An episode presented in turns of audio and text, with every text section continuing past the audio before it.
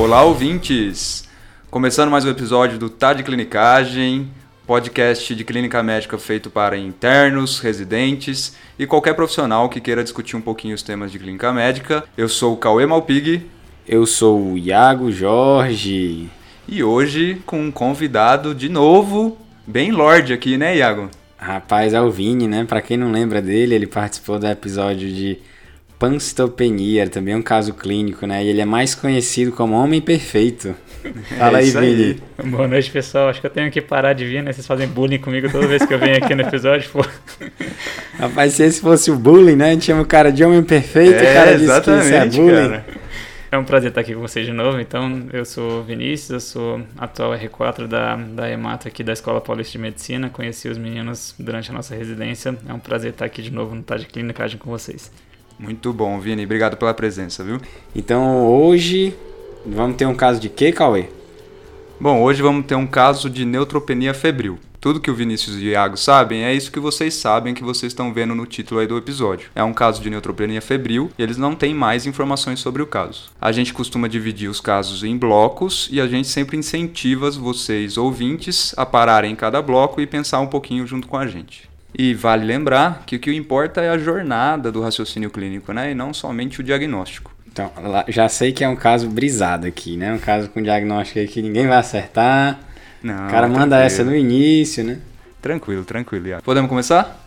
Vamos lá. Vamos nessa. Então a nossa paciente é uma mulher de 67 anos. Ela de profissão ela é do lar, casada, tem dois filhos, natural e procedente de São Paulo. De antecedentes, ela tem linfoma linfocítico de células pequenas. Ela fez o quinto ciclo de quimioterapia há 7 dias com RCVP, rituximab, ciclofosfamida, vincristina e prednisona. Ela refere um episódio de pielonefrite após o primeiro ciclo de quimioterapia há aproximadamente dois meses, com necessidade de internação e antibiótico terapia endovenosa e além disso, ela tem hipotiroidismo em uso de levotiroxina 25 microgramas. De HPMA, paciente refere febre há dois dias, com picos noturnos de 39 graus, com calafrios. Há um dia, refere dispneia aos moderados esforços. Ela nega tosse associada, nega ortopneia ou dispneia paroxística noturna. Do exame físico dela, ela tem uma PA de 124 por 90, frequência cardíaca de 110, frequência respiratória de 20, saturando 96%, tempo de enchimento de 2 segundos, temperatura de 37,7. Paciente em bom estado geral, descorada, 3 cruzes em 4, sem outras alterações da ectoscopia. Orofaringe sem sinais de mucosite, bulhas rítmicas normofonéticas dois tempos sem sopros, murmúrios vesiculares presentes, sem ruídos adventícios, abdômen sem alterações ao exame e ela tem o edema uma cruz de membros inferiores, cacifo positivo e simétrico. E é isso o primeiro bloco, pessoal. E aí? Muito interessante, viu, Cauê? O caso ele pode parecer simples, mas ele traz algumas cascas de banana, né? Então a gente tem que ficar bastante atento com um caso desse. Porque veja bem, fazendo um, inicialmente um resumo do caso, então, é um paciente de sexo feminino de 67 anos que tem um linfoma linfocítico de células pequenas, fez uso de quimioterapia há 7 dias e vem com febre de espinéia agudos, né, há 2 dias. Eu queria começar desse caso falando na verdade o seguinte, que essa paciente todo mundo tem que ter a noção de que ela tem que ser priorizada. É uma emergência médica, talvez comparável. Eu sou clubista, tá, pessoal? Então, assim, a hemato para mim é, é. eu tenho né, um, uma queda pela imagem. Tá se entregando já. É, então, assim, é uma emergência comparável ao infarto. Essa paciente ela tem que ser é, avaliada em menos de 15 minutos. Na triagem, tem que ter uma orientação no, na, nos profissionais da triagem para pessoas com história de quimioterapia com menos de 6 semanas e história de febre, mesmo que referida, elas têm que ser avaliadas por um médico em 15 minutos. Por que, hein, Vini, que a gente faz isso? Eu vou só puxar já um gancho então lá da frente, agora a gente vai falar de tratamento depois, eu imagino também de neutropenia febril, mas isso que você falou é realmente muito importante e relevante pra gente. Então acho que é um episódio é, voltado para o clínico, acho que se tiver uma grande mensagem para o clínico nesse episódio todo é essa. Isso é uma emergência médica, isso tem que ser visto muito rapidamente. É, a gente tem que começar antibiótico para esse paciente em menos de uma hora, certamente. E tem um trabalho já, já puxando o gancho lá da frente, tem um trabalho do grupo de Porto Alegre, um trabalho brasileiro, muito legal sobre isso que ele compara pacientes que fizeram quimioterapia em menos de 30 minutos com aqueles que fizeram entre 30 e 60 minutos e tem diferença de mortalidade. Bacana, então, viu? Quem faz em menos de 30 minutos morre menos que quem faz entre Nossa. 30 e 60 e certamente quem faz depois de uma hora morre mais. Nesse trabalho, eles estimaram que a, o risco da pessoa morrer aumenta em 18% a cada hora que se posterga o tratamento deles. Então, paciente oncológico, oncohematológico, que chegou no pronto-socorro com relato de que está fazendo quimioterapia e chegou com relato, não precisa nem aferir, mas ele relatou febre, isso é uma emergência médica, isso é igual a antibiótico na entrada. A gente até brinca, isso, a comparação que você fez é uma boa comparação. Assim, então, tem um tempo porta-balão, tem um tempo porta antibiótico. Tem que entrar em menos de que uma hora certamente, se possível em menos de 30 minutos. Tempo é vida, né? Nesse caso eu queria ressaltar agora mais uma vez que assim, a gente nem começou o caso, a discussão e nós já estamos falando do tratamento. E eu acho que é mais ou menos isso na prática, né? Então assim, se esse paciente, da hora que ele foi triado, tem que da hora que foi triado, não é da hora da consulta médica não. Ele tem que receber antibiótico, teoricamente 30, no máximo uma hora. Você tem que colher uma história talvez mais rápida, já identificar que o paciente ele tem que ter uma prioridade para receber o antibiótico, né? Tem que colher hemocultura, né? Eventualmente outra cultura dependendo do foco, e receber antibiótico é uma prioridade. Então, assim, você vai, talvez colhendo a história, fazendo exame físico um pouco mais rápido nesse momento, para ele já levar para o local onde vai ser colhido uh, as culturas e fazer o antibiótico. Depois que você faz o antibiótico, aí você pode complementar com mais dados, sentar com mais calma. Então, isso é fundamental e eu concordo com o Vini. Talvez seja a mensagem mais importante do episódio. É aquele paciente, né, Negão, que você vai avaliar na cadeira de medicação já. Então você está avaliando a enfermagem, está coletando o acesso dele já para pegar para coletar exame. Nesse meio tempo você está colhendo história, fazendo exame físico, já está entrando antibiótico. Você já está prescrevendo verbal, depois você se vira com papel. Não é o paciente que você vai esperar preencher papelada para depois avaliar e medicar. E agora então, voltando um pouco mais ao caso, é febre há dois dias. Já está errado, né? É outro erro, né? Assim, uma paciente dessa está em uso de quimioterapia, uma neoplasia hematológica, esperou mais de um dia para ir no pronto-socorro depois de ter febre. O ideal é essa paciente receber uma orientação da equipe médica assistente, que ela, a qualquer sinal de febre, ela tem que ir no pronto-socorro imediatamente, né? Então, assim, não dá para essa paciente esperar dois dias de febre, ela tem que estar tá super orientada quanto a isso. E agora, com mais detalhes em relação ao caso, qual que é o raciocínio aqui? É uma paciente com neoplasia hematológica que fez uma quimioterapia recente, né? Ela fez uma quimioterapia que contém ciclofosfamida, que é uma medicação citotóxica. Então, uma das possibilidades é que ela esteja talvez fazendo uma panstopenia com anemia, que justifique essa essa justifique ela estar tá hipocorada, que justifique essa dispneia, né? E pode estar, por exemplo, também plaquetopênica. E aí, no contexto dessas possíveis citopenias e principalmente possível neutropenia, então a gente já faz esse fluxo a gente já comentou e lembrar para os ouvintes que esses pacientes que têm essa possível né, neutropenia na entrada, você não espera o hemograma para desencadear esse fluxo que a gente está comentando, né? Assim, você não vai chamar uma neutropenia febril só depois que você vê o hemograma, que às vezes demora 6 horas, vai para outro hospital, sei lá. Então já é um raciocínio que você tem que ter lá, ó, o paciente usou quimio recente e teve febre. Bem, isso aqui é uma possível neutropenia febril, já vou desencadear o processo, já vou colher hemoculturas e já vou iniciar antibiótico e vou depois ver os resultados dos exames. Se ele não estava neutropênico, tudo bem, depois você vê isso, você conduz de acordo, mas na entrada você tem que conduzir esse paciente com uma possível neutropenia febril e tem que dar essa prioridade que a gente está citando. E aí, Vini, geralmente esses pacientes que são assim potencialmente neutropênicos e febris, é, eles costumam ter muitos sintomas? Como é que é? E H1 nem sempre assim, eles podem ser bem oligossintomáticos, na verdade, até por isso que o exame físico é tão importante. Então, o exame físico desse paciente é um exame físico completo. Acho que também vale ressaltar desde já que a única coisa que você não faz no exame físico desse paciente é toque retal. O paciente neutropênico a gente não toca, mas você tem que olhar a pele inteira. Então, é o paciente que você vai despir, vai procurar se tem alguma porta de entrada. Tem que olhar porque a maioria deles vai ter algum acesso de longa permanência. Então vê se ele tem portocate, vê se você consegue palpar o trajeto, vê se você acha que está inflamado, se tem é, alguma tunelite, vê se ele tem alguma coisa que te mostre um possível foco. Lembrar de procurar na cavidade oral, é, no exame físico, palpar abdômen, ver a escuta respiratória, o paciente que você vai ter que buscar um foco para ele, nem sempre ele vai estar tá te mostrando isso tão claramente. É, e isso é legal, Vini, porque assim, realmente eu tive uma experiência uma vez, que era um paciente que estava num, num pós-transplante medula óssea, né, um TMO, estava internado e ele fez uma febre. Também não tinha nenhum sintoma clássico, né? E eu realmente, assim, examinei ele completo, né? Exame físico bem minucioso, inclusive examinei toda a região da pele, genitália e região perianal. E foi interessante, assim, que ele falou que já tinha tido um cisto pilonidal. Então era realmente importante fazer esse exame físico, né? Então assim, a inspeção de toda a pele, né? lembrar de outros sítios, né? Assim, também a região oral tem que é, olhar com cuidado os dentes, né? A região da orofaringe, região de gengiva, região é, interdigital, né? Das mãos. Então, o exame físico realmente tem que ser bem minucioso. Eu acho que uma coisa também relevante da gente levantar aqui agora, que é uma paciente que o Cauê falou que lá no primeiro ciclo já teve um quadro infeccioso, já teve uma pielonefrite. Então, algumas coisas são relevantes, acho que vale a pena perguntar agora para o Cauê também é essa paciente, desde então, ela está fazendo profilaxia com granuloquina, isso é importante para a gente agora. É, se a gente tem a, as culturas daquela primeira infecção, se eu sei se ela é colonizada, se ela já teve alguma bactéria multi-R, isso vai ser importante para a gente também. É, de exame físico, acho que faltou só saber como é que está o estado neurológico dela, saber o Glasgow. Acho que isso já vai ajudar a gente também a, a guiar um pouquinho a nossa conduta agora.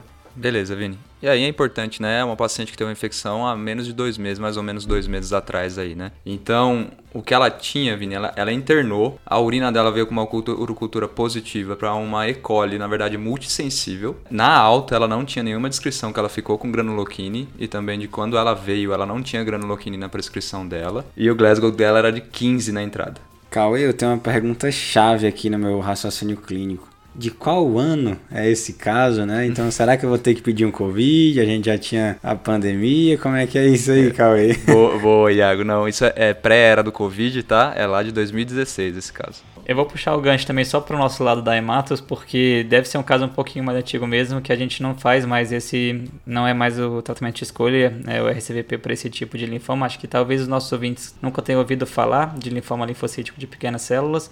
É a mesma doença de LLC, então é LLC, leucemia linfocítica crônica, acho que isso todo mundo já ouviu falar, então é a mesma doença, a mesma célula, o tratamento ele é igual. Legal, Vini. O Cauê não comentou, mas aí eu vou dar uma reforçada né, em algumas perguntas que a gente deve fazer ainda na, na anamnese.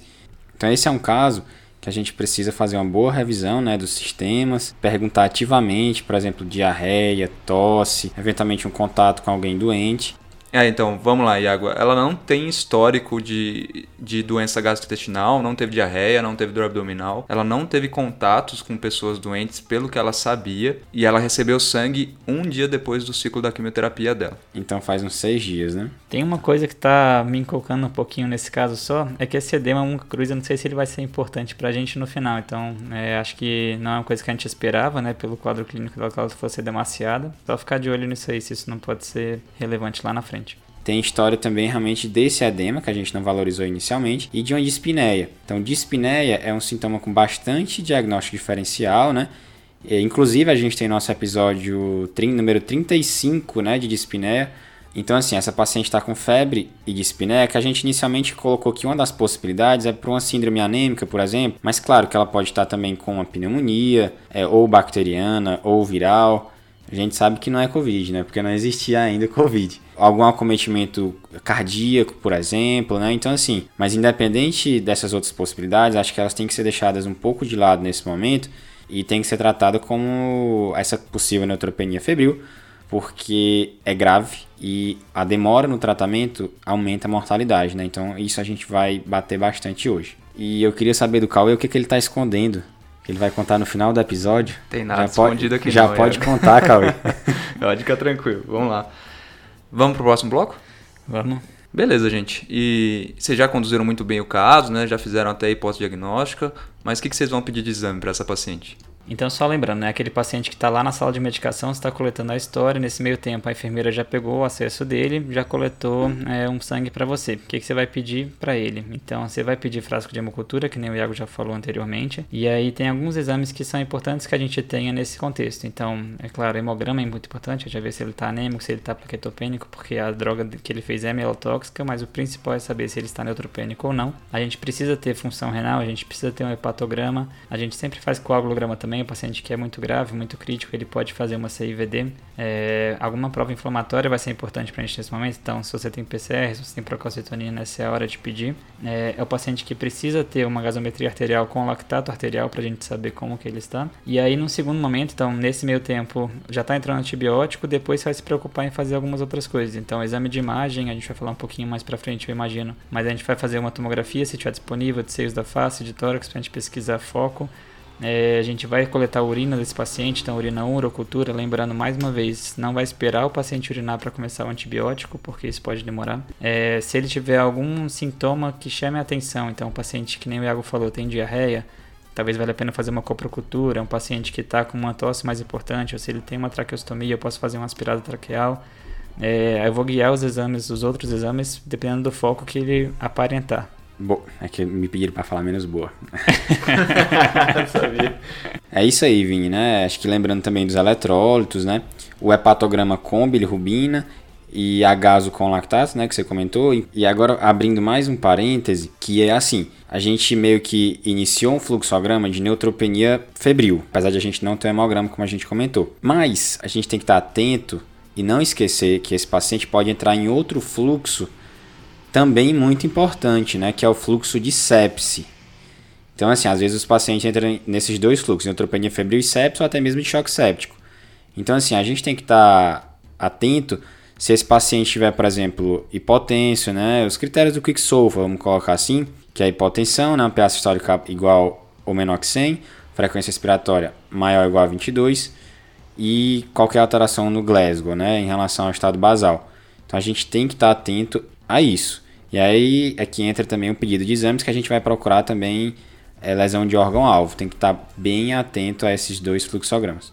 E também só uma coisa, eu falei de coletar culturas, hemoculturas, lembrando que se o paciente tem um acesso venoso de longa permanência, eu preciso coletar a cultura também do acesso, então a gente chama de sangue azul, né? E para finalizar, né, lembrando assim que esse paciente, teoricamente, né, ele tem que ser conduzido na sala de emergência, né, pelo menos nesse momento inicial, o paciente, como a gente falou, tem uma gravidade, tem uma pressa no tratamento, é semelhante ao infarto, por exemplo. Acho que essa comparação é bem interessante para gravar a, a gravidade e a rapidez que esse paciente tem que ser tratado, né? Então, idealmente, ele fica na sala de emergência até esperar o resultado dos exames e aí depois a gente reavalia como é que vai ser o fluxo desse paciente, né? A gente fica falando é sala de medicação, mas é isso, o paciente tem que estar monitorizado, é uma sala de emergência, que nem o Iago falou. É, que a gente está acostumado com as mazelas do SUS, né, né, Vini? Mas a gente tem que saber o que é certo e fazer o que é certo também. Exato, perfeito. Começando o segundo bloco de informação, então, dos exames laboratoriais, do hemograma veio com uma hemoglobina de 7.4, um hematócrito de 22.5, leucócitos de 1150, com 460 segmentados, 0 eosinófilos, 430 linfócitos, 124 monócitos, 62 mil plaquetas, PCR de 98, VHS de 47, bilirrubina total de 0,2, direta de 0,1, ureia de 28, creatinina de 0,9, DHL de 234, TGO de 19, TGP de 22, FA de 74 e gama GT de 21. Sódio 142, potássio 3,9 da gasometria arterial em ar ambiente, pH de 7,36, PCO2 de 36, PO2 de 88, BIC de 21, saturação de 97% e lactato de 10. Bom, foram coletados hemocultura e urocultura, a gente não tem o resultado ainda. A urina 1 veio com leuco de 18 mil e hemácias de 8 mil, sem outras alterações. Dos exames de imagem que vocês pediram, a gente tem uma tomografia de tórax, que no tórax mesmo não tem nenhuma alteração. O radiologista só viu linfonodos de no máximo 0,6 centímetros em cadeia cervical anterior, em número de 3, à esquerda, e foi pedido também uma TC de seios da face sem alterações. E é isso. E aí? Bom, Cauê, então acho que agora com esses exames a gente consegue analisar um pouquinho mais de detalhes. Não são exames tão chamativos assim. Então acho que a primeira coisa é definir neutropenia febril. Acho que é o episódio isso, a gente tem que definir agora. Então neutropenia febril vocês vão ver que tem muita diferença de guideline para guideline, ponto de corte e tudo, mas basicamente o paciente ele tem febre e aí a definição de febre nos Estados Unidos é com temperatura oral. Eles colocam lá o paciente tem mais que 38.3 de febre, ele considera como febre. Ou então aquele paciente que está subfebril, eles consideram 38 na temperatura temperatura oral, mas que essa subfebril se mantém por mais que uma, duas horas, dependendo de onde, de onde a gente lê. Eu acho essa uma boa ideia, botar os termômetros na boca das pessoas. Por que não, né? no meio da pandemia de coronavírus. Eu acho essa uma boa ideia. Passa de um pro outro, né? É. É, e a outra coisa é definir o que é neutropenia. Então vocês vão ver que tem diferença de guideline para guideline. Tem lugar que coloca abaixo de mil, tem lugar que coloca abaixo de 500. De qualquer forma, também aquele paciente que acabou de fazer a química ainda vai entrar no NADIR, a perspectiva de cair abaixo de 1000 ou abaixo de 500 a gente também pontua. Então, nesse momento a gente fala que a paciente está neutropênica febril. Ela tem um relato de uma febre de 39, a ferida em casa. A gente tem um neutrófilo total da paciente é de 460. Ela está neutropênica febril por definição. Essa definição, né, ela foi elaborada para a realização de estudos, né? Que na prática a gente tem que ser um pouco mais liberal, né? Incluir os pacientes nessa definição. Paciente com relato de febre, essa paciente com temperatura de 37,7. E, e, e axilar, né, que é um pouco menor, já é esperado que a temperatura axilar é um pouco menor do que a oral. E claramente a gente não vai ficar fazendo temperatura oral nos pacientes. Então, assim, acho que a gente tem que, é, tem que conduzir o caso como a neutropenia febril, né, que é uma doença que, como a gente já falou, mata e é grave. Exato, não, não precisa ser tão certinho assim, né, Iago? Voltando um pouco para a história, o que ela tinha de queixa era essa dispneia e esse edema de membros inferiores, que a gente não, não sabe se é novo, né? Princípio, a tomografia de tórax não tem nada. Essa tomografia foi com ou sem contraste, Cauê? Foi protocolo TEP? Foi sem contraste, não protocolo TEP, Iago. Então, assim, abrindo um pouco mais o leque, acho que ainda não é o foco, mas só para a gente ter algumas hipóteses a mais, além de, de infecção bacteriana, síndrome anêmica talvez tenha pedido um pouco de força. A princípio, o pulmão não deu alterações, mas não, também não foi um toma com contraste, né? Assim, lembrar que TEP ela tem um risco aumentado, né? Ela tem uma neoplasia ativa. TEP também pode dar febre, né? Lembrar disso. Talvez não, não sei se eu investigaria com profundidade TEP agora, né? Talvez a hipótese de neutropenia febril ainda ache mais provável. Além disso, outro órgão-alvo, quando está afetado, que pode justificar uma dispneia, é o coração, né? Então, assim, será que essa paciente pode estar tendo algum acometimento cardíaco pela quimio, eventualmente alguma infecção, né? Que aí a gente poderia pedir um, um BNP, será que ela, ela tem dispneia, tem um edema, né, de membros inferiores? Acho que ela não tinha turgência jugular, né, Cauê? Não, não tinha alteração. É, não tinha ortopneia nem dispneia paroxística noturna, mas acho que agora eu daria uma investigada básica nisso, né? Um BNP, um eco à beira-leito, né? E um eletro, né? Acho que essa paciente também é de bom tom que ela tem um eletro. Só puxando engancho, então, talvez você até tenha para um outro episódio, Agão, mas saber que existe então toxicidade pela quimioterapia, a ciclofosfamida que ela está fazendo, por exemplo, pode fazer miocardiopatia, então deixar isso como uma carta na manga não parece ser pela clínica, mas é, a gente sempre tem que pensar. Muito bom, Vini. Então, assim, fazendo um apanhado geral do caso, é uma mulher de 67 anos com linfoma que fez uma quimioterapia há 7 dias e tem uma história de febre e espineia há 2 dias. Então, assim, na entrada a gente já fez um antibiótico de amplo espectro, que a gente vai entrar em mais detalhes daqui a pouco. A gente pediu exames de sangue e a princípio ela realmente confirmou a neutropenia e pediu exames de imagem procurando foco. Até agora a gente não elucidou um foco, isso é bastante comum na prática, né? Neutropenia febril sem foco. E agora, assim, a, a, a paciente está aparentemente bem. Né? Ela não está hipotência, não está francamente insuficiência respiratória, não está rebaixada. Eu não vi nenhum critério, assim, claramente evidente que eu vou precisar internar ela, né? Internação em UTI, nada desse tipo. Só que um paciente com neutropenia febril, ele é um paciente especial. Ele entra num fluxograma à parte porque ele pode ter uma gravidade intrínseca que a gente, só olhando como a gente faz com a maioria dos pacientes, a gente pode errar feio. E é nesse sentido, né, Vini, que a gente costuma usar alguns scores para avaliação do risco desse paciente, né? Tem até um famoso, né, o MASC. É isso mesmo, Egão. Então acho que é importante a gente pontuar esses scores, só lembrando no primeiro momento que a avaliação clínica, o julgamento clínico é muito importante no paciente com neutropenia febril. Então aquele paciente que você tem uma sensação ruim, que você julgou que ele está mal, isso já é critério de internação. Mas tem outros dados mais objetivos, se você de repente acha que ele está bem, mas ainda assim está um pouco em dúvida. Então o mais famoso deles é o score é, MASC, que vai pontuar sete coisas. Então eu vou falar sete só para a gente ter na cabeça. Você não precisa decorar quanto cada um pontua. Isso aqui você tem em qualquer calculadora desse aplicativo no computador, você consegue. Acho que isso é muito importante, né, Vini? Ter a noção de que você não precisa decorar, você tem que saber assim que você tem esse essa ferramenta que você pode olhar, por exemplo, colocar no Google, no UpToDate, falar Mask Score, né? Então assim, aí você vai ter uma calculadora e, ter isso a, sua mão sem precisar decorar, né? Obviamente. Então, o primeiro item que o MASC vai pontuar é a gravidade dos sintomas. Isso é uma coisa subjetiva que o médico vai avaliar. Esse paciente está mais grave, ele está mais sintomático, menos sintomático. O segundo é a hipotensão, está abaixo de 90 sistólica ou não. O terceiro, o paciente, se ele tem DPOC, pontua mais também. Depois ele vai pontuar o tipo de câncer, e aí pra gente fazer mato, então quase todo paciente já vai ser alto risco, eu vou falar por que depois. É saber se o paciente está desidratado ou não também pontua no MASC. Isso aí é fácil, né? Saber se o paciente está é. hidratado, desidratado, com Avaliar a volemia é a coisa mais simples que tem na medicina. Tranquilo, é isso. tranquilo. É, a terceira é em que momento se deu a febre do paciente, o paciente estava internado ou estava ambulatorial e a idade do paciente. Então acho que nesse momento vale a pena só falar duas coisas. A primeira delas em relação ao tipo de câncer. Então o paciente hematológico ele é um paciente mais grave, tem mais risco. Então é um paciente que já vai pontuar mais. Então o paciente hematológico, qualquer outra coisinha já pontua a ponto de ficar internado. É o paciente que geralmente não vai para casa. O segundo, sobre o nosso caso então, que nem o Iago falou, é um paciente que você olha para ela, você olha para os exames não tão tão ruins. É o paciente que você poderia erroneamente mandar para casa. Mas se a gente for olhar com cuidado, é um paciente que tem uma neoplasia hematológica, já vai pontuar, e tem uma idade acima de 60 anos. Então é um paciente que, pelo score, precisaria ficar internado já também.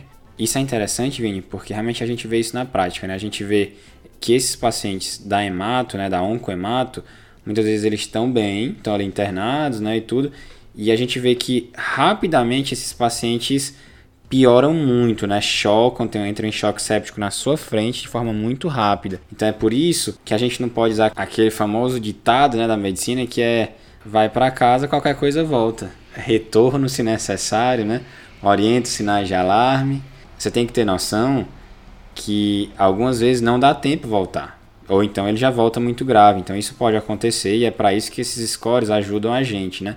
E uma coisa também, Agão, é só para se atentar, que é um pouco contrassenso, né? O MASC quanto mais baixo, pior. Achar que está super baixo o número, tá tudo bem. É exatamente o contrário. Quanto mais baixo, mais grave o paciente. Isso, e o corte que é usado é 21, né? Igual ou maior que 21 é baixo risco, né? Se tiver menor do que 21, ou seja, 20 ou menor, é alto risco. E aí, teoricamente, você internaria o paciente, né? É esse o objetivo do MASC. É, eu acho que é importante a gente pensar, Egon, é mais ou menos o contrário, assim, o paciente, ele, em princípio, vai ser internado, eu estou procurando um paciente que talvez não precise ficar, então, em princípio, você vai internar o paciente, ele é um paciente grave, se tudo parecer que está bem, depois a gente vai falar alguns outros critérios, é um paciente que a gente pode considerar mandar para casa. Isso é muito importante, muito bem colocado.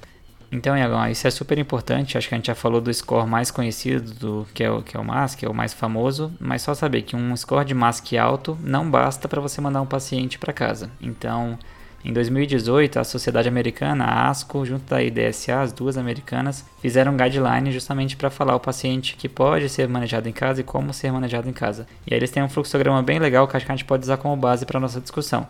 Então, o primeiro passo que eles é, se baseiam nesse fluxograma é o julgamento clínico. O paciente ele está mal clinicamente, ele é internado.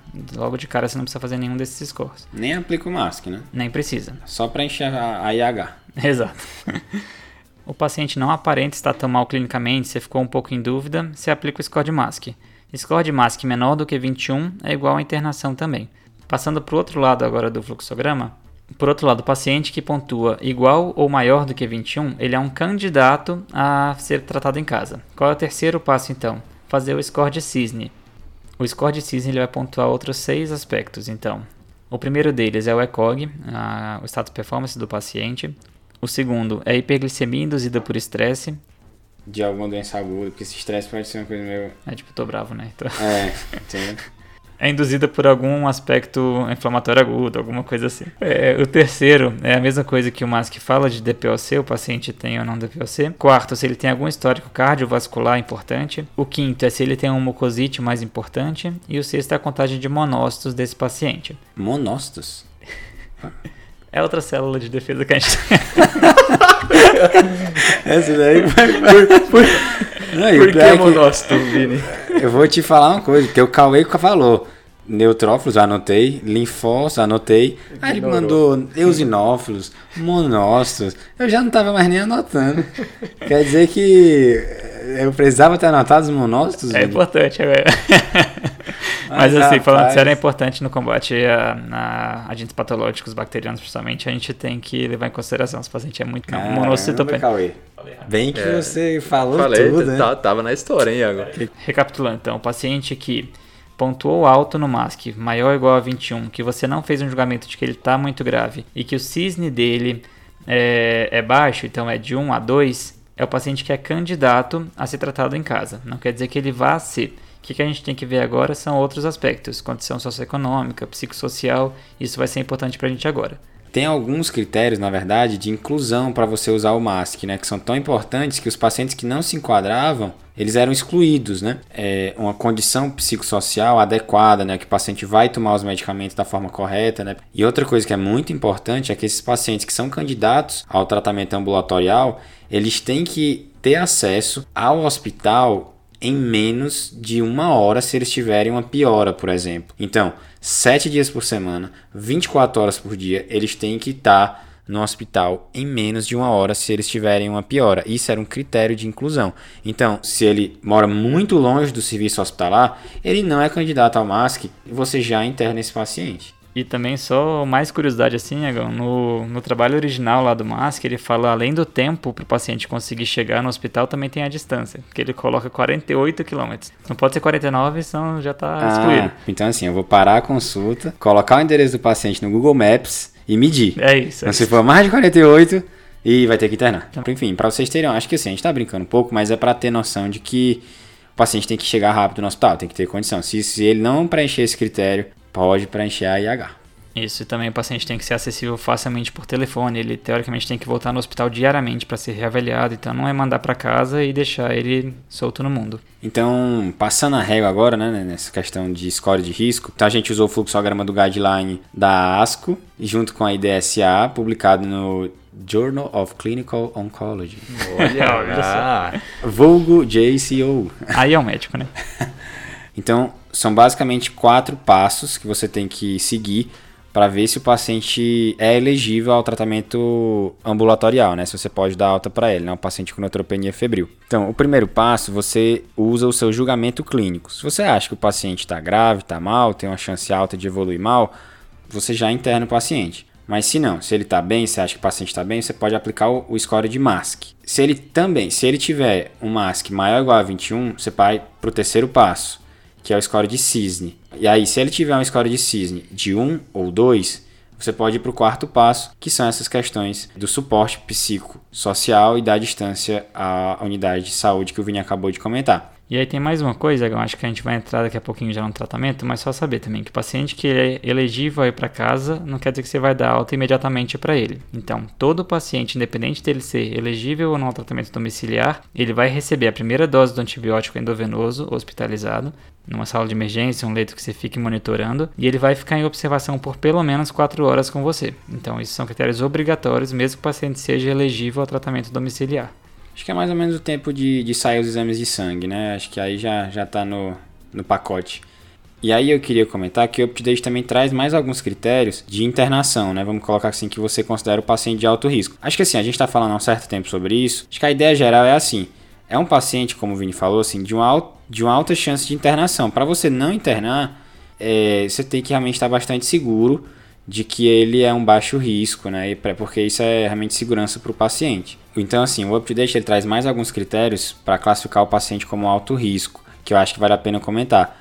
Então, assim, se o paciente recebeu uma quimioterapia com alto grau de mielotoxicidade, que você está antecipando que ele vai desenvolver uma neutropenia grave, né, neutrófilos abaixo de 500 por mais de 7 dias, aí você vai ver isso na literatura, né, você vai ter que pesquisar, não precisa você saber isso de cabeça. Ou se o paciente tem muito sintoma gastrointestinal, se ele não está conseguindo né, ingerir os alimentos, não está conseguindo é, fazer medicação pela via oral, se ele está tendo muita diarreia, muito vômito, mucosite importante, também ele não vai conseguir tomar os remédios, vai precisar internar. Ou se o paciente está com catéter de longa duração infectado, também você vai precisar internar esse paciente. Se ele fez uso nos últimos dois meses de alentuzumab ou então de da terapia com carticel, ele também vai precisar internar. Isso, então, só explicando um pouquinho, são terapias extremamente imunossupressoras, são terapias muito potentes, o paciente vai ficar mais imunossuprimido, o paciente tem que ter um pouquinho mais de cuidado também. E por último, né, se o paciente tem uma infecção, vamos dizer assim, complexa, né, por exemplo, se ele está com abscesso, né, então, assim, um abscesso, por exemplo, renal, o abscesso abdominal, algum foco fechado, você já iria internar a princípio mesmo se ele não fosse neutropênico. Então fechou essa parte de scores de risco, pessoal? Acho que sim, né? Então acho que deu pra gente revisar bastante esse, esse quadro. Então vamos aplicar o score de risco na paciente agora, então, Vini? Bora. Então, assim, o nosso julgamento clínico, acho que ela tá bem, né? A princípio, pelo que o Cauê comentou, a gente acho que pode considerar ir para o segundo passo, né, que é aplicar o score de MASC. Então, assim, no score de MASC, o primeiro passo que o Vini comentou, parece que ela tem sintomas, eu diria, moderados, talvez, se essa dispneia, aí é uma coisa que vai mais o feeling, né? A gente não avaliou a paciente, então fica um pouco mais difícil. Mas eu tava pensando em dar um moderado para ela. Acho que sim, eu também. Seria 3 pontos. O paciente não tá hipotensa, ganha 5 pontos. Ela não tá, não tem uma doença pulmonar obstrutiva, né? Ganha mais 4 pontos. Ela é um tumor hematológico, mas não tem história de infecção fúngica prévia, isso é um critério que também dá para ela mais 4 pontos. A princípio não foi descrito desidratação para ela, mais 3 pontos. E ela estava em regime ambulatorial, né, veio de casa, ganha 3 pontos. Em relação à idade, ela não vai pontuar porque ela tem 67 anos, ela pontuaria se fosse menor de 60. E eu já perdi as contas. Quem contou aí? Mask de 22. Olha, esse mask tu inventou, Cauê. Ah, era isso mesmo, né? Já, eu já tinha o um quadro dela por isso. ah, bacana. Então, assim, o Mask de 22, lembrando, ele é considerado de baixo risco. Então, ela é elegível aí para o terceiro passo, né, Vini? Então, o terceiro passo, que nem a gente falou, a gente vai aplicar o score de CISN na paciente. O primeiro ponto do, do CISN, a gente vai ver o ECOG da paciente. Ela é uma paciente que é capaz de realizar o autocuidado, é uma paciente que fica fora da cama mais que 50% do dia. E aí, imagino que sim, né, Cauê? Então, Vini, na verdade, o ECOG dela era de 2, Então, ela pontuaria aí. O segundo, ela tem aquela hiperglicemia induzida pelo estresse de um quadro inflamatório agudo, não o estresse do, do, do Dr. Iago? É, em princípio, não. Então ela não ganha pontos agora. É, o terceiro, ela tem DPOC, a gente já viu que não também, então é zero pontos. O quarto, ela tem alguma história cardiovascular é, prévia, se ela tem alguma doença mais importante cardiovascular, a gente também já viu que não. Ela tem uma mucosite mais importante, grau 2 ou mais, é, no exame físico a gente já tinha falado que não tinha. E então o último ponto dela é monócito, Cauê, não só lembro quanto é que estava a contagem. É monócito 124, Vini. 124 é menor do que 200, ela vai ganhar mais um ponto. Então, quando a gente calcula o score de CIS, dá um score de 3, que é um critério de alto risco, a gente já viu lá atrás. Então, essa nossa paciente, se a gente seguir o fluxograma do guideline, ela já não é candidata a um tratamento domiciliar. Então, pronto, né? Então, assim, a gente chega no ponto que a gente, a princípio, já vai internar a paciente. Beleza, gente. Aí vocês internaram então e, e como, como que vocês fazem o, o tratamento desse, dessa paciente? Então acho que uh, o importante saber, Cauê, é que a base do tratamento de um paciente neutropênico febril é usar um beta-lactâmico com ação antipseudomonas. Então, isso é a base do tratamento. A gente pode adicionar outras terapias, se for o caso, a gente vai falar um pouquinho de indicações, mas a base do tratamento é essa. Então, a gente tem duas opções principais, a gente geralmente faz ou cefepime ou é, tazocin. Dependendo do caso, a gente vai falar um pouquinho também de indicação. Você pode fazer um carropenêmico, isso vai ficar um pouquinho é, mais restrito para um caso específico. Acho que é importante falar de dose também, então dose do neutropênico é um pouco diferente. É, CFPIM a gente faz 2 gramas e não 1 um grama, é, de 8 em 8 horas, sempre lembrando de corrigir para função renal se for necessário e tudo, mas a dose base é 2 gramas de 8 em 8. E Tazocin é 4,5 gramas de 6 em 6 horas. Isso é interessante, né, Vini? Que eu acho que vale a pena a gente fazer uns comentários sobre essa prescrição, porque na verdade, assim, antigamente, nesses pacientes neutropênicos, febris, ela tinha um predomínio de bactérias gram-negativas. Ultimamente a gente tem feito em algumas situações específicas profilaxia com quinolonas, né, com levofloxacino, por exemplo. E aí, nesse sentido, houve uma diminuição dos casos de, de neutropenia febril por gram-negativos e um aumento proporcional nas infecções por grãs positivos, não é isso? E, e, nessa cobertura, a princípio, você tem uma certa cobertura né, para gram positivo da comunidade, mas você não tem, é, isso tem que ficar claro, né, não tem uma cobertura para germes gram positivos, vamos dizer, resistentes né, à oxacilina. Né? E o que, que você acha, Vini, sobre isso? É isso mesmo, Iago. Então, os guidelines eles sempre vão trazer para a gente algumas indicações em que eles sugerem você entrar com cobertura para gram positivo resistente a cefalosporina de quarta geração, por exemplo. Então, são quatro critérios que eles colocam. O primeiro deles é se você tem uma suspeita de uma infecção de corrente sanguínea relacionada a catéter. O segundo, se você tem uma infecção de pele e partes molhas. O terceiro, eles trazem se você tem um foco pulmonar, então você fez uma tomografia, tem uma imagem no pulmão é, de um foco infeccioso, ele sugere que você também é, Cuba para gram positivo resistente. E o quarto é se você tem instabilidade hemodinâmica. É, isso é o que o, o guideline traz, né, Vini? Mas na prática, às vezes a gente vê um pouco diferente, né? Que, como é que vocês costumam fazer aqui na Unifesp? Eu acho que isso é verdade, né? Porque o pessoal que é daqui da escola, que já viu a gente da Emato principalmente conduzindo esses casos, eles veem que a gente, por exemplo, não gosta tanto de vancomicina. E aí tem um trabalho aqui até do grupo da escola, com parceria com outros hospitais, Dr. Celso, Dr. Márcio Nucci, é, que eles falam sobre é, a necessidade de se colocar vancomicina ou não. Então eles têm um trabalho publicado na Blood em 2019, é, em que eles fazem uma estratégia mais conservadora. Então, eles tendem a não botar é, a vancomicina, a menos que você tenha uma sugestão muito forte que o paciente tem uma infecção por um germe gram positivo é, resistente.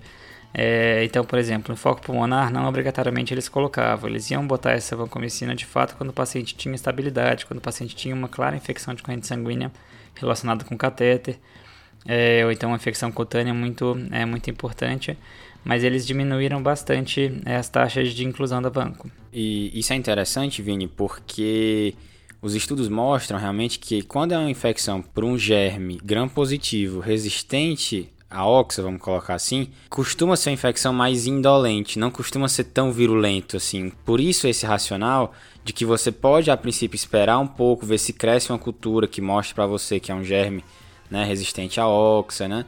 E acho que é um, um dos racionais é esse, né? É, exatamente. E aí nesse trabalho tem algumas coisas legais. Então a primeira de todas, eles, eles viram quantos pacientes eram colonizados por MRSA e só 3% dos 460 episódios de neutropenia febril foram pacientes com colonização pelo MRSA. Outra coisa, 32% dos pacientes tinham é, feito ou estavam fazendo profilaxia com quinolona, que nem o Iago ressaltou anteriormente. E aí o que eles trazem é que se você fosse usar os critérios do guideline, é, 120 desses 461 episódios deveriam ter sido introduzidos vancomicina. Mas na prática, o que eles fizeram nessa estratégia... Mais ou menos um a cada quatro, né? 25%. Exato, exato, um quarto dos pacientes mas na prática eles só colocaram em 6%, e só 28 dos episódios. E a taxa de mortalidade desse estudo foi muito boa, comparado com dados históricos, ela não teve diferença. É claro que a gente não pode comparar estudos, mas comparando com cortes históricas, não teve diferença assim, de mortalidade do que eles encontraram para o que era descrito anteriormente sugerindo que a gente talvez consiga ser um pouquinho mais conservador com o uso da vanco. Lembrando que vancomicina é uma droga muito nefrotóxica, ela tem outros efeitos colaterais, por isso que a gente tende a não, não gostar tanto assim. Tem que dosar a nível sérico, né? Nem sempre está disponível. Exato, não é uma coisa tão fácil de se, se manejar muitas vezes. Então, Vini, nesse caso, acho que a gente deixa um cefepime 2 gramas de 88, o que, que você acha?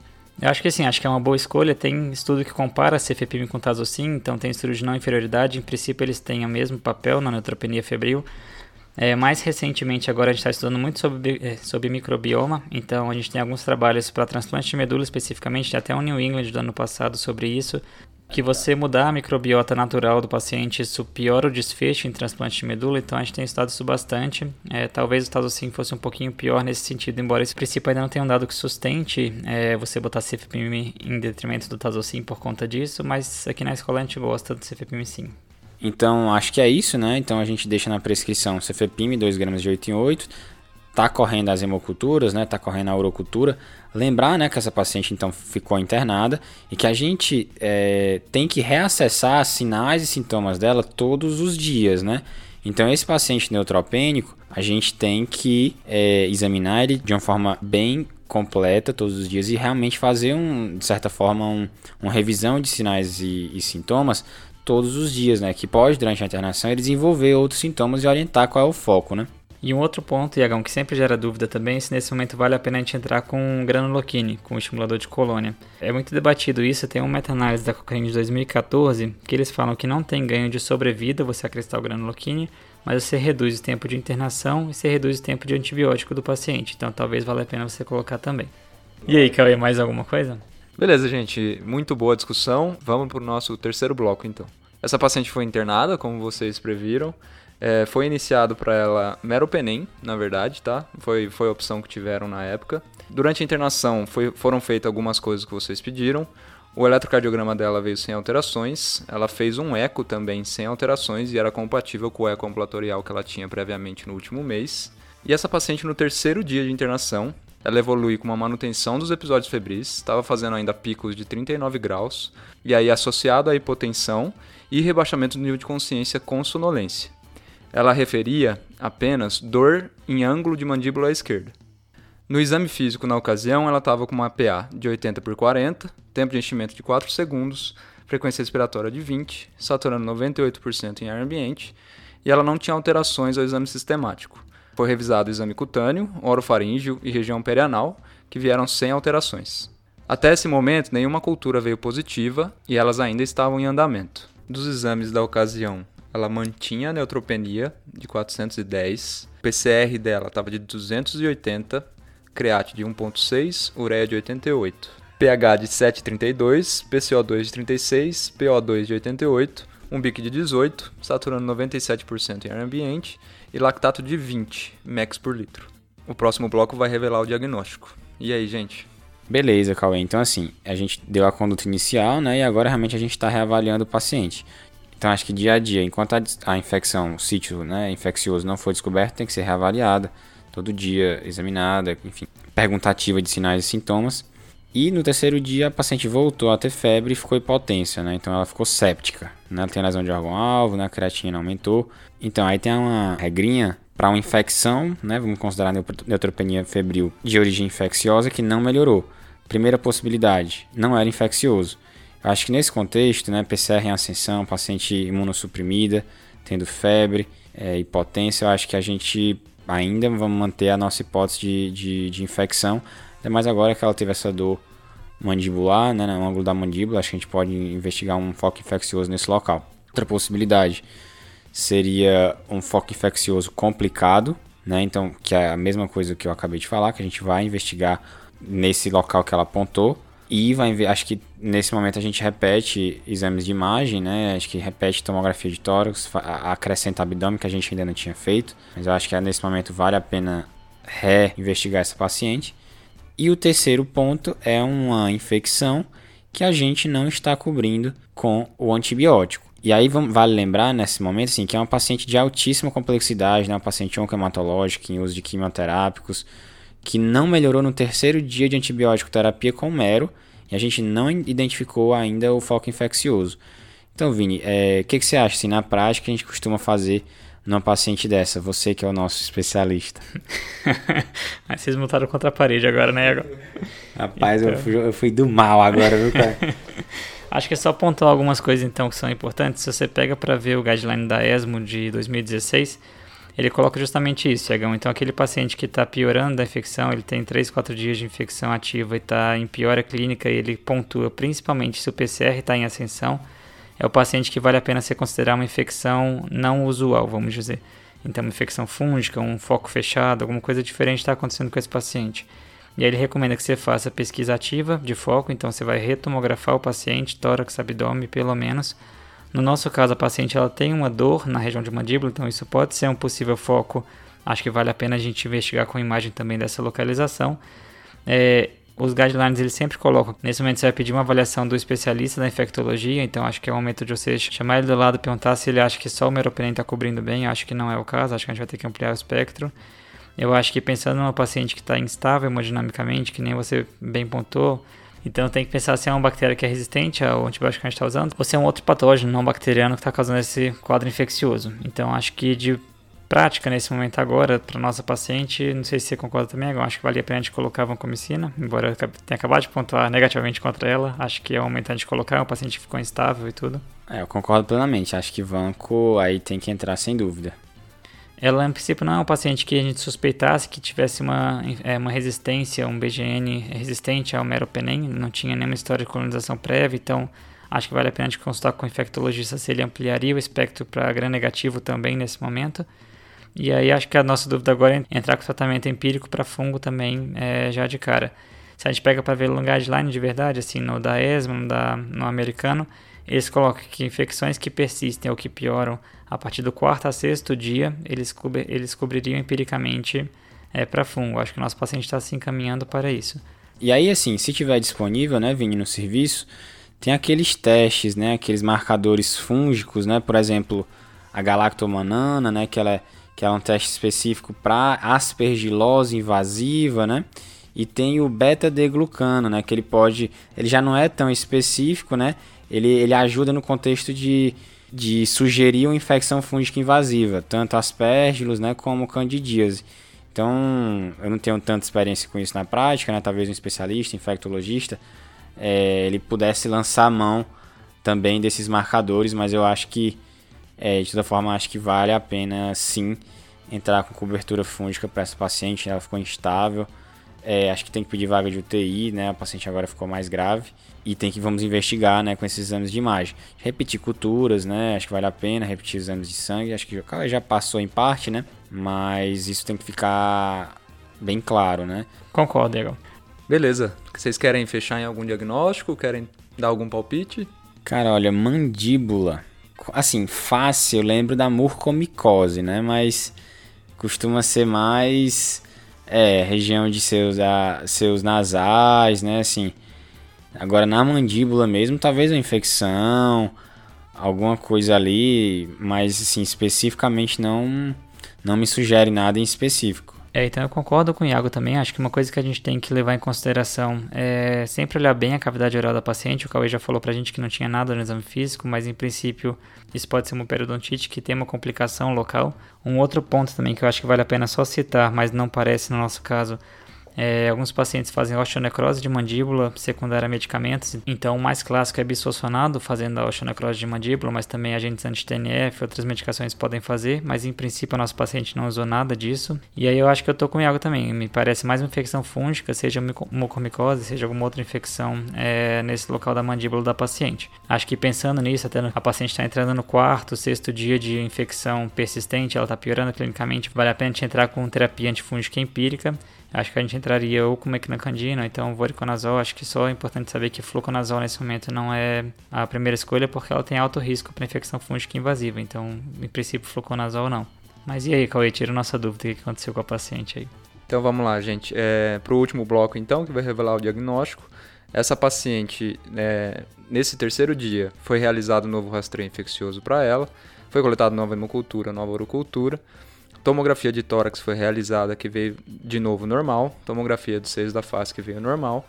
Foi escalonado antibiótico, foi mantido meropenem e foi introduzido vancomicina, só que na ocasião colocaram fluconazol, muito bem pontuado, Vini. E no quarto dia de internação foi solicitada uma interconsulta da odontologia para ela, para avaliar a cavidade oral melhor. O odontologista ele reparou um abalamento em região de assoalho esquerdo, próximo ao segundo e terceiro molar da paciente. E nessa ocasião foi solicitada uma tomografia para avaliar a mandíbula, e nessa tomografia apareceu um abscesso em assoalho de boca de 2,5 cm por 3 cm. Foi drenado esse abscesso e foi mandado para a cultura essa secreção e foi mantida a antibioterapia que ela já vinha fazendo. Dessa cultura de abscesso cresceu, na verdade, duas bactérias, Fusobacterium e o outro era Bacteroides spp. E foi mantido o tratamento para essa paciente no sexto dia de internação, ela já tinha uma melhora do, dos sintomas dela e também já tinha uma melhora dos exames laboratoriais. Boa. Muito bom, Cauê. Muito bom, Cauê. Foi um caso aí, uma pegadinha, né? É. Esse, esse, é um caso verdadeiro, tá? Lógico que algumas coisas foram modificadas, principalmente para proteger a identidade do paciente. Mas é um caso que faz a gente lembrar, né? Que em pacientes com neutropenia febril, a gente tem, sempre tem que investigar um foco infeccioso, principalmente se o paciente está piorando, né? Eu acho que essa investigação de vocês foi sensacional, até para mim conseguir aprender bastante aqui. Uma coisa só que, que eu acho que vale a pena lembrar é a avaliação odontológica nesses pacientes. Por, por mais que a gente consiga olhar a cavidade oral desses pacientes, a nossa avaliação é um pouco frustra, né? Então é sempre ideal a avaliação de um odontologista e ele com, com certeza vai conseguir fazer uma avaliação mais pormenorizada, né? Mas eu acho que é isso aí, era um foco fechado e a gente tinha que diagnosticar essa paciente, né?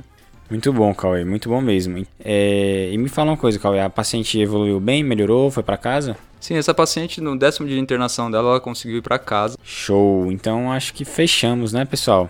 Fechamos, muito bom. Acho que foi muito bem conduzido pelo Cauê e tudo. Parabéns aí, pessoal. Acho que foi muito bem conduzido por vocês, Vinícius. E o homem perfeito aqui do nosso sim. lado, né? É, então vamos pro desafio da semana passada. E aí o desafio da semana passada era um paciente que testou positivo para H. pylori e iniciou tratamento. Durante o tratamento evoluiu com alucinação visual e auditiva. A resposta do desafio era a alucinação associada ao uso de clarotromicina. A conduta era suspender a terapia. Quem acertou o desafio foi o Amir Chakar, ele é R3 de clínica aqui da Unifesp, e quem acertou também foi um perfil aqui chamado Psiquiatria Prática. é um perfil que mandou mensagem pra gente é, no post do Instagram. E então valeu aí, pessoal do Psiquiatria Prática. E aí também teve um pessoal que comentou de alucinação como efeito adverso do lanzoprazol. Também tem relatos de casos com de alucinações pelo lanzoprazol. E quem mandou essa foi o Matheus Montalve e o Antônio Lavinda. Valeu aí, pessoal. Muito bem lembrado. Então é hora do desafio, pessoal. desafio da semana e hoje quem vai lançar é o Vini, nosso convidado mais que especial. Vai lá, Vini. Então, o desafio é uma paciente de 64 anos que está em uso de granuloquine. A gente tem um hemograma dela de hoje de manhã que ela estava com um leuco total de 50 mil e ela evoluiu agora com uma dor abdominal súbita de forte intensidade. Está evoluindo com um choque é, refratário. A gente coletou exames de sangue dela agora e a gente se deparou com um HB de 1.5 no, no hemograma de agora. O que aconteceu com essa paciente? Eita, essa daí é uma boa, hein? Essa eu não sabia. Aprendi com o Vini. Beleza, gente. E agora é a hora dos salves. Tem algum salve engatilhado aí, Vini?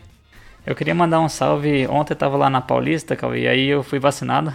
Não Opa, sei se já coisa também. boa. E aí, Iago, já foi vacinado também? Ah, eu me vacinei ontem, viu, cara? Pô, me vacinei hoje de manhã. Bacana, viu, gente? Todo mundo aí se lembrar de vacinar, quem for do, do grupo que tá vacinando agora. Lembrando também de, de quem tá vacinando, bate uma foto desse momento, compartilhe com a gente no Instagram, que a gente tá compartilhando no Story no nosso story, que é para divulgar né, essa, que está tendo um movimento de algumas pessoas resistentes, né, com certo receio à vacina, e a gente está com esse trabalho de conscientização, né, para todo mundo se vacinar. Isso tá aí, gente. Então manda pra gente que a gente tá, tá divulgando lá no nosso story. Isso aí, gente. Manda lá pra gente que a gente vai tentar divulgar de todo mundo. Valeu. Boa. E aí, Vini? Então eu salve o pessoal do Butantan, pessoal aqui da Paulista, os grupos que foram responsáveis por implementar a vacina de Oxford, a vacina chinesa aqui no Brasil. Então, um grande salve para eles. É, a gente deve muito a esses pesquisadores. A gente sabe que não é fácil fazer ciência no Brasil. Olha o salve do cara. Muito é bom, né? Perfeito. É, eu também eu acho. Não esperava não menos Perfeito disso. sem defeito. É, não esperava menos. Vocês são ridículos. Ótimo salve, Vini. A gente tem que lembrar muito dessas pessoas mesmo, viu? É, eu queria mandar um salve pro nosso R igual. Vê se você lembra dele, Vini. É o João Paulo Yoshio. Ô, oh, saudade, hein? Nosso futuro residente de Emato. Então esse episódio aqui de Neutropenia Febril é um oferecimento para você, Yoshio. Bem-vindo de volta a São Paulo. Abração. Boa. E o próximo salve vai pro Igor Luiz, que é lá de Jequié. Ele faz medicina lá na UniFG. Um salve aí, Igor. Um abração. E salves também para Bia Rissa, Vitória Pinheiro e Gabriela Teles, que são internas de medicina lá em Fortaleza. Um salve para vocês, meninos. Aí sim, terra boa, viu? Então é isso, né, pessoal? Fechou, né? Fechou, né? Muito bom. Obrigado pela presença, viu, Vini? Valeu, obrigado. Valeu, um prazer. Nosso hematologista aqui, nossa interconsulta da hemato aqui em no breve. TDC. valeu, pessoal. Valeu, valeu, valeu. valeu, valeu falou, falou, falou, falou, falou. Esse podcast tem como objetivo educação médica. Não utilize como recomendação. Para isso, procure o seu médico.